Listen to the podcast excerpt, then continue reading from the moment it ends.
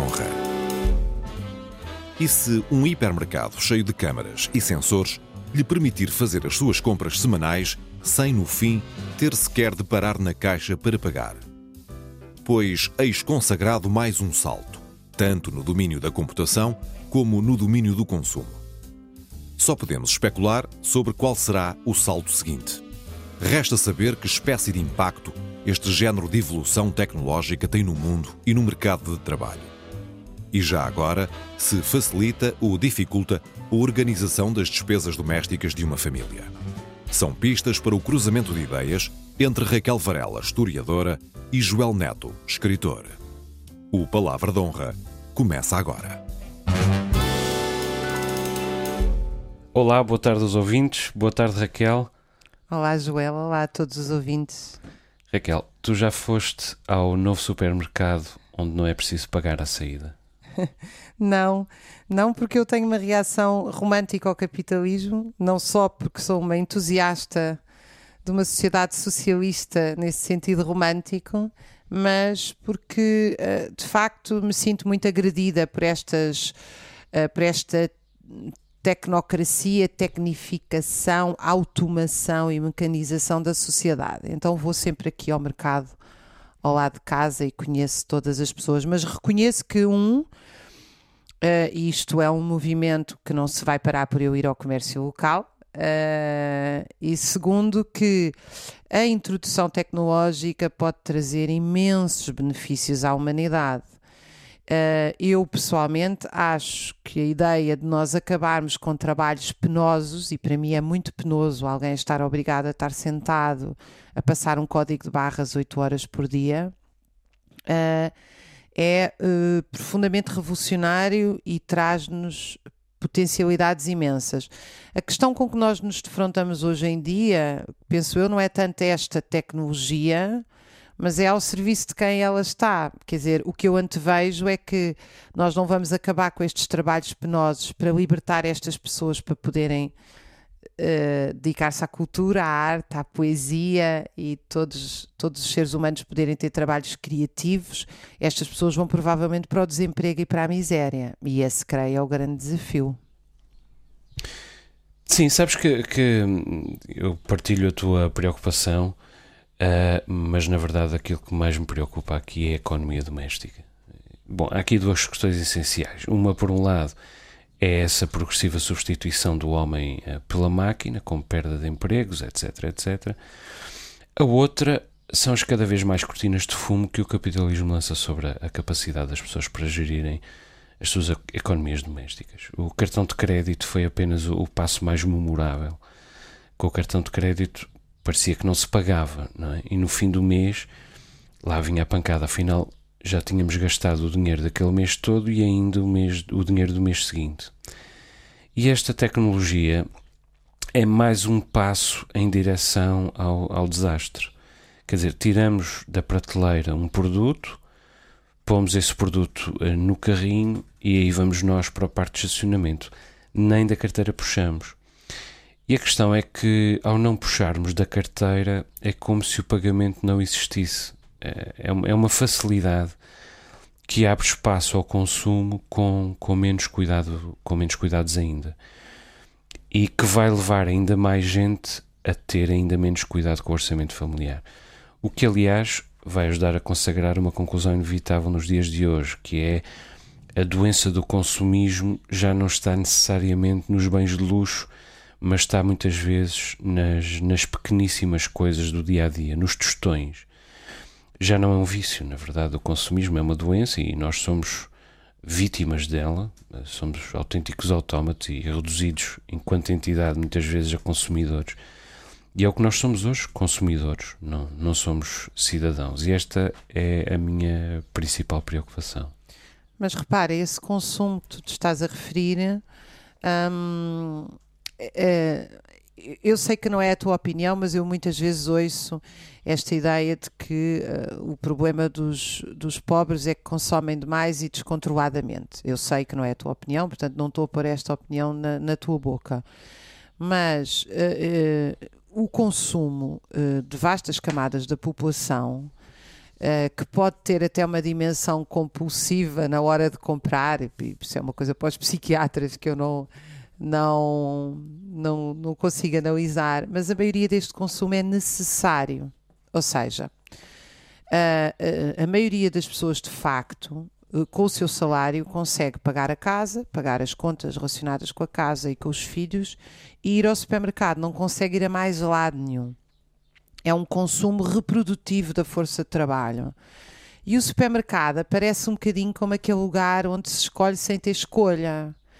Uh, uh, as pessoas de facto, uh, por exemplo, muita gente se queixa, ah, mas as pessoas mais pobres acabam por comprar, gastar um, iPad e não leem. Ler é muito mais caro do que comprar um iPad, porque ensinar a ler implica anos de dedicação a uma criança para ensinar a ler, não só o comprar os livros, mas o ensinar a ler e o escrever os livros. Tudo isso é muito mais caro do que a tecnologia.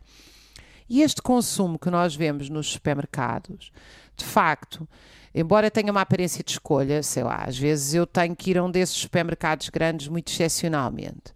Uh, e aquilo, o corredor dos iogurtes, causa-me stress, porque eu nem, eu nem sei o que escolher entre 200 iogurtes. Não, não é uma coisa para mim uh, uh, cansativa, exaustiva. Ainda por cima, os supermercados estão todos desenhados justamente, como aliás referiste, para promover o consumo compulsivo, ou seja, as cores, a disposição, o tamanho, tudo aquilo é pensado assim. Mas de facto, a maioria das pessoas, quando entra num supermercado, o que pode consumir é o que está ali. Uh, não, podem trocar a compra do supermercado por ir jantar fora ao teatro Mas ou ao cinema ou viajar. Eu confesso que não estou nada de acordo contigo. Eu acho que os pobres de facto consomem demais e descontroladamente e acho que os ricos de facto consomem demais e descontroladamente. O problema é que há uma, uma diferença no impacto entre, uh, entre uns e outros, né? no impacto dessa, desse hábito uh, nos orçamentos pequenos e nos orçamentos grandes. Agora, uh, verdadeiramente, um, um, supermercado está uh, estudado mai, ao mais ínfimo pormenor para o consumo desregrado e, e descontrolado. E eu, aliás, digo isto, um, lembra-me da minha própria da minha própria experiência. Aliás, nada me tem ajudado mais a perceber a vulnerabilidade em que eu sempre estive no que diz respeito à relação com o pequeno consumo diário do que viver com uma millennial com uma. Eu nasci em 1974 e tornei-me adulto nos anos 90. Arranjei os meus primeiros empregos nos anos 90. Sou, para todos os efeitos, um homem dos anos 90. E nos anos 90 nós vivíamos uma abundância uh, que nos deformou e que me deformou, pelo menos a mim em particular. Já estas pessoas que hoje têm 25, 30 anos são formadas na, na escassez e habituaram-se a desenvolver uma série de expedientes para fazer face à escassez. Consideram os preços das coisas e consideram até os preços por quilo. E viver como uma millennial tem-me ensinado imenso sobre o desperdício que eu, que eu praticava. E praticava esse desperdício por preguiça. Porque eu nunca olhava para os preços dos produtos. Depois tinha todos os pacotes de televisão. Depois nunca pensava na tarifa da eletricidade uma, a minha pequena história. Em 4 ou 5 meses, a Marta aqui em casa reduziu as contas domésticas em centenas de euros por mês. Só na eletricidade. Neste momento eu estou a poupar mais de 100 euros por mês. Tu eras o típico que vivia acima das possibilidades do Passos Coelho. Era, é, era, dizer, eu, vi, era eu em vivia, ti que ele se inspirava, não era em vivia... mim. A mim não me quero cortar o salário. Não, mas repara, eu vivia dentro das minhas possibilidades. Mas gastava tudo o que tinha no pequeno consumo. No supermercado eu devo estar a poupar uns 300 euros por mês. Ou seja, se eu realmente estou a poupar é porque estava a consumir coisas de que não precisava. Eu só posso especular sobre quanto dinheiro perdi nestes mais de 25 anos que já levo como, como independente, a viver do meu próprio dinheiro, em compras e em produtos e serviços supostamente de primeira necessidade, mas que na verdade eram de, de necessidade nenhuma. E hoje, sempre que eu volto ao supermercado, venho a pensar: ora, aqui está, mais 300 euros para irmos de férias. Para um Mas sítio eu acho bonito. que tu estás a pegar muito no Mas teu exemplo individual. Eu estou e... a pegar no meu exemplo e estou a pegar, por exemplo, na, no exemplo da minha família. Eu sou de uma família pobre e vejo uh, o que eles consomem e como, como consomem. E eu acho que o consumismo se combate no âmbito do desejo, não no âmbito da, da sequer da independência. Do, independência pode ser um desejo, mas acho que é fundamental uh, que, um, tanto quanto possível, nós nos vamos ajudando uns aos outros a despertar para aquilo que podíamos fazer, para a satisfação de grandes necessidades que temos, em vez de uh, pequenos shots diários de satisfação absolutamente efêmera e que, e que não, não, é minimamente uh, replicativo, não querendo ser com é que isto. grandes necessidades, Joel, deixa-me dar-te aqui a minha perspectiva. Problema é que essas grandes necessidades exigem a montante outro tipo de bem-estar material que as classes mais pobres não podem ter. Eu, por exemplo, observei Uh, e tenho observado os adolescentes uh, cá em casa a forma como construíram uma banda com os amigos. Passa-se é que para eles estarem horas a consumir uma banda com os amigos e não estarem a consumir uh, internet e coisas, iPads e essas coisas, jogos de computador, etc. Eles todos, eles e os amigos, tiveram que aprender música. E isso foram oito anos de investimento da nossa parte e dos pais dos outros para nós conseguirmos que eles agora tenham a liberdade de fazer uma coisa que é profundamente relacional, convivial e que, na verdade, tirando o instrumento que efetivamente é caro, não exige mais nada. Exige, ou seja, eles. O engraçado é o seguinte: nós aproximamos o produtor do consumidor. Eles não são só consumidores de música, eles não vão comprar música, eles também produzem música. E a grande sacada do capitalismo nesta, uh, nesta uh, deletéria produção imparável e que dá um consumo exagerado, nisso eu concordo contigo, é separar o produtor do consumidor. As pessoas produzem o que não conseguem consumir e consomem o que não produzem. Uh, e esta separação, para mim, é a questão-chave, porque uh, as pessoas muitas vezes são levadas a ter atitudes. Eu, por exemplo, estou em querer, embora isto seja, confesso, psicologia de bolso, ou seja, admito perfeitamente que me que me eh, questionem e que isto não tenha pés nem cabeça o que eu estou a dizer, portanto estou aqui a lançar uma hipótese, mas é a minha sensação. Eu muitas vezes tenho a sensação que o consumo compulsivo ou a alegria de ir a um hipermercado, etc., é de facto uma alegria na pobreza neste sentido. As pessoas não ah, se é. conseguem, não se conseguem é. ver felizes de outra forma. A questão é que para ser feliz de outra forma é preciso primeiro ter dinheiro, ter dinheiro para viajar, ter dinheiro para aprender música, ter dinheiro para ler, etc. Segundo, é preciso ter espaço e tempo para ter relações sociais, que é de facto o que nos faz feliz. Mas tudo isso também exige dinheiro, embora dinheiro transformado em formação, em educação, em abertura de possibilidades.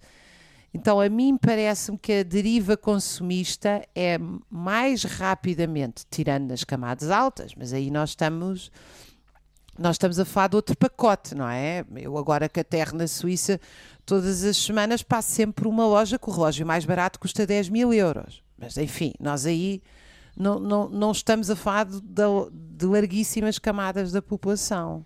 Uhum. É, é, um consumo de luxo, é um uhum. consumo que não é o consumo de massas que nós estamos aqui uhum. a observar. Tu usaste a expressão a grande sacada do, do capitalismo uh, e eu uh, estava a lembrar-me de uma situação que vivi na, na semana passada e que me fez pensar também um pouco neste, neste supermercado um, e, que é, e que é a seguinte. Depois de nós tirarmos um produto da prateleira e as câmaras e os sensores detectarem que nós tiramos esse produto da prateleira e o pusemos no carrinho, se nós mudarmos de ideia, podemos repô-lo na prateleira sem ter de percorrer uma via sacra? Então, esta é uma pergunta. É que se nós tivermos de percorrer uma via sacra para devolver aquele produto à prateleira, se calhar acabamos por levar o produto. Quer dizer, são mais meia dúzia de euros, não vale a pena irmos pôr na fila, nem a telefonar para o call center para devolver aquele produto, mais vale usar o raio do shampoo e pronto, não é? E não vale a pena iludir-nos, isto também faz parte das ponderações das marcas e dos espaços comerciais. Esta, esta semana, ou na semana passada, eu tentei cancelar um canal premium uh, junto do meu fornecedor de televisão. Não foi nenhum canal malandro, nota, foi a Sport TV. Ora, eu tinha levado dois segundos a subscrever aquele canal no meu televisor. Entretanto, levei um dia inteiro para cancelá-lo. Primeiro, esquadrinhei os meus aparelhos à procura de um modo de cancelá-lo no próprio aparelho, como tinha subscrito. Não foi possível. Depois, percorri dezenas de sites. Depois passei horas ao telefone e só, final, e só nessa altura consegui cancelar o canal. Quer dizer, nos televisores havia um vírus qualquer e a funcionalidade para a suspensão do canal não estava, não estava uh, em vigor. Nos sites não havia essa função. E no call center os procedimentos eram complicados. Tive de andar de mão em mão entre departamentos durante uma série de horas e noutra fase da minha vida provavelmente eu tinha simples, simplesmente ficado com o, com o canal. Continuava a pagá-lo mensalmente mesmo não vendo. Mas agora não. É que agora não. A questão é que hoje em dia, Raquel, não se pode confiar nas grandes empresas. As grandes empresas, as empresas de grande consumo, como se costuma dizer, são tendencialmente desonestas. Eu sinto isto enquanto consumidor. As suas estratégias já não são para nos criar o desejo de comprar alguma coisa. Agora são para nos fazer comprar até aquilo que nunca desejámos comprar, ou que não quisemos nunca comprar. E aliás, nota que esta, esta é, esta inovação tecnológica nasce nos mesmos supermercados que pegam em vinhos de 4 euros nas suas feiras de vinhos anuais e depois põem esse produto à venda por 15 euros, mas imediatamente com um desconto milagroso de 70% para vender o vinho por 6 euros. Mas e frequentemente, inicialmente, e frequentemente fazem outra coisa que é Uh, todo o custo dessa promoção recai sobre pequenos produtores que não têm como escoar a sua Sim, produção e, a não e com esmagamentos e, é? e, com esmagamentos de margens, etc, etc. Mas a verdade é que têm que é toda é a liberdade e têm tido, infelizmente, toda a liberdade uh, para uh, desregular os mercados assim, ou seja, a mão invisível do mercado tem sido a mão pesada destas grandes empresas nesse, nessa imposição desta forma de negócio, de facto, não é? Sim, e, são, e, é são... tu, e eu creio que aquilo que tu disseste deve-se juntar outra questão muito importante, que essa até me preocupa mais, é a obsolescência programada. Nós estamos sistematicamente. Eu tenho o meu sim, sim. iPhone há ah, seis anos. Apple, então, é. é. Eu tenho o iPhone há seis anos e estou sistematicamente a ser pressionada Uh, isto é um instrumento que está ótimo e que tem um impacto ecológico devastador. Estes chips, estas, estes minerais, tudo isto, ah, já para nem falar do que é que significa a produção disto na China e as condições de trabalho. Um, é que as empresas estão permanentemente. Olha, eu conto uma história giríssima que adoram. Eu uh, tive um projeto muitos anos de coordenação dos operários, de estudo dos operários navais do mundo e visitava muitos estaleiros. E visitei um estaleiro em Bremen, na Noruega, e o gestor que nos levou uh, uh, ao estaleiro mostrou-nos um aço que estava lá desde o início do século XX. Uh, e depois mostrou ao lado o aço com 30, 40 anos uh, que tinha que estar permanentemente a ser mantido do início do século XX estava ótimo e recomendava-se. Uhum. Um, e ele mantinha aquela plataforma uh, porque era a que lhe dava menos trabalho de manutenção.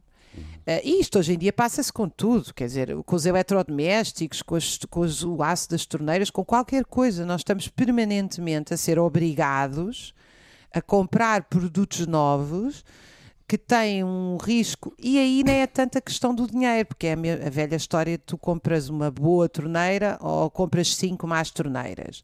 Aí é a mesma questão ecológica, quer dizer, nós aí estamos permanentemente São as duas questões, na verdade. a criar um desperdício gigantesco com a obsolescência programada por parte destas grandes empresas. Hum. Eu estou preocupado com a questão ecológica, mas em primeiro lugar estou preocupado com as famílias e com os seus com, as, com a sua sobrevivência e os seus rendimentos domésticos.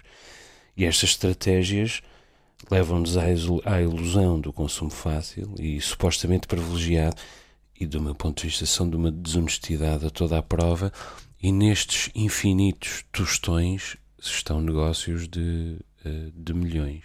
Confesso Mas ainda. que. Mas, mas, tens que admitir que as famílias, o maior problema das famílias não é consumirem mais o supermercado, é que realmente não têm dinheiro para consumir. Ah, claro. Estão sempre não, a fazer estratégias de. Isso não, não há dúvida, mas quer dizer, são os dois problemas: não têm dinheiro para consumir e depois são absolutamente bombardeadas de apelos ao consumo desnecessário e depois há a obsolescência programada, como tu disseste, nós estamos completamente nas mãos destas empresas. Eu confesso que do ponto de vista da substituição do homem pela máquina, me parece que a história, a importância desta história é em grande conceptualmente é grande, mas do ponto de vista prático não sei se será assim tão grande. Eu vou tentar explicar-te porquê. É claro que assim que esta tendência se consagrar em absoluto, acabará por reduzir uh, muitos postos de trabalho, uh, mas não sei se serão assim tantos, uh, e sobretudo parece-me que serão um pouco menos do que acontece com outras inovações tecnológicas. Nós estamos a perder postos de trabalho há décadas e só alguns postos de trabalho são substituídos por outros mas parece-me que este até será um dos saltos tecnológicos com alguma capacidade de, de, digamos, regeneração laboral. Também são precisas pessoas para trabalhar no fabrico destes instrumentos, por um lado, e, e, e de resto, neste intervalo de tempo, até vão crescer os postos de trabalho. Por um lado, é preciso fabricar os instrumentos, por outro, mantém-se as caixas do supermercado, e por outro, ainda, as pessoas vão precisar de ajuda no uso desta tecnologia. Eu ainda não fui a este supermercado que implantou, até porque vivo nos Açores vivo num. Aliás, vivo num paraíso. Eu conheço Vives as caixas ao pé das do... vaquinhas mais bonitas do mundo, como diz um amigo meu açoriano. e muito felizes. E, e, e vivo. Aliás, eu vou a um supermercado. Não vou àquilo a que se chama o comércio tradicional, embora o meu supermercado seja de comércio tradicional. É relativamente grande, mas conheço as pessoas pelo nome e as pessoas conhecem-me a, conhecem a mim. As caixas de supermercado são a Paula, são a Carla, a Flávia, a Rita, o gerente, que também é co-proprietário do supermercado, chama-se Marcelino, a senhora da peixaria chama-se Fatinha e eu sou o Sr. Joel. Quando eu chego ao, ao, supermercado, os rapazes da fruta vão ver logo se há mais melão verde, porque eu como, compro muito melão verde. E, e as, as, raparigas do talho põem-se logo a tirar a pele a dois frangos. Portanto, eu estou muito longe dessa, dessa realidade mas vivia em Lisboa quando foram inauguradas aquelas caixas de autopagamento e que entretanto também já há aqui algum, em alguns supermercados dos Açores. E eu desafio um só português, um só, a dizer-me que já completou uma compra sem a máquina ter bloqueado com uma luzinha acesa e a mensagem no ecrã aguarda a ajuda de um assistente. Portanto, as pessoas vão continuar a ser precisas, né? nem que seja como assistentes, até para encaminharem os clientes que se forem acumulando à saída com este novo modelo a conferir as faturas muito atónitos porque gastaram, aí está mais uma vez, o dobro do dinheiro que pensavam gastar naquela compra. Eu acho que nós temos que voltar a este tema com os nossos ouvintes da, da automação porque de facto no, o processo de automação é extensíssimo e nós agora falamos do supermercado, mas ele também está em curso nos médicos, ele está em curso nos professores, com os PowerPoint pré-feitos e os testes de cruzinha, com os médicos nos uh, diagnósticos por inteligência artificial. Um, e eu acho que eh, se eu comecei hoje a conversar convosco, a, a dizer que acho que há tra trabalhos penosos que devem ser substituídos por automação, desde que haja uma política de emprego e de bem-estar. Uh, acho que há trabalhos que, ao serem substituídos por automação, nós vamos perder riqueza. Eu acho que é insubstituível a relação médico-doente, a relação professor-aluno, uh, e que nós estamos aí sim a aumentar a produção de lucro, mas a perder a produção de riqueza e a cometer erros que uh, são desagregadores para a sociedade e destrutivos da riqueza acumulada. Acho que esse tema, de facto, é um tema que devemos voltar a ele, porque substituir uma caixa, uma caixa de supermercado uh, e substituir um médico não é a mesma coisa, nem o impacto social é o mesmo. Mais uma vez, desde que se garanta o emprego de toda a gente, porque isso para mim é fundamental. O emprego não é um privilégio, é um direito. Muito bem, Raquel. Até para a semana. Vemos Um de discutir beijinho, esse tema. Eu recordo aos nossos ouvintes que temos eh, um e-mail à disposição deles, palavra de honra.rtp.pt. Enviem-nos as vossas perguntas, perplexidades. E prometemos que não temos um robô sugestões. automatizado para responder às Responde. questões. Por isso às vezes demoramos um bocadinho a responder, mas respondemos. Um beijinho, Raquel. Um beijinho, um abraço Até a todos os ouvintes. Até para a semana. Raquel Varela e Joel Neto voltam a encontrar-se na próxima semana.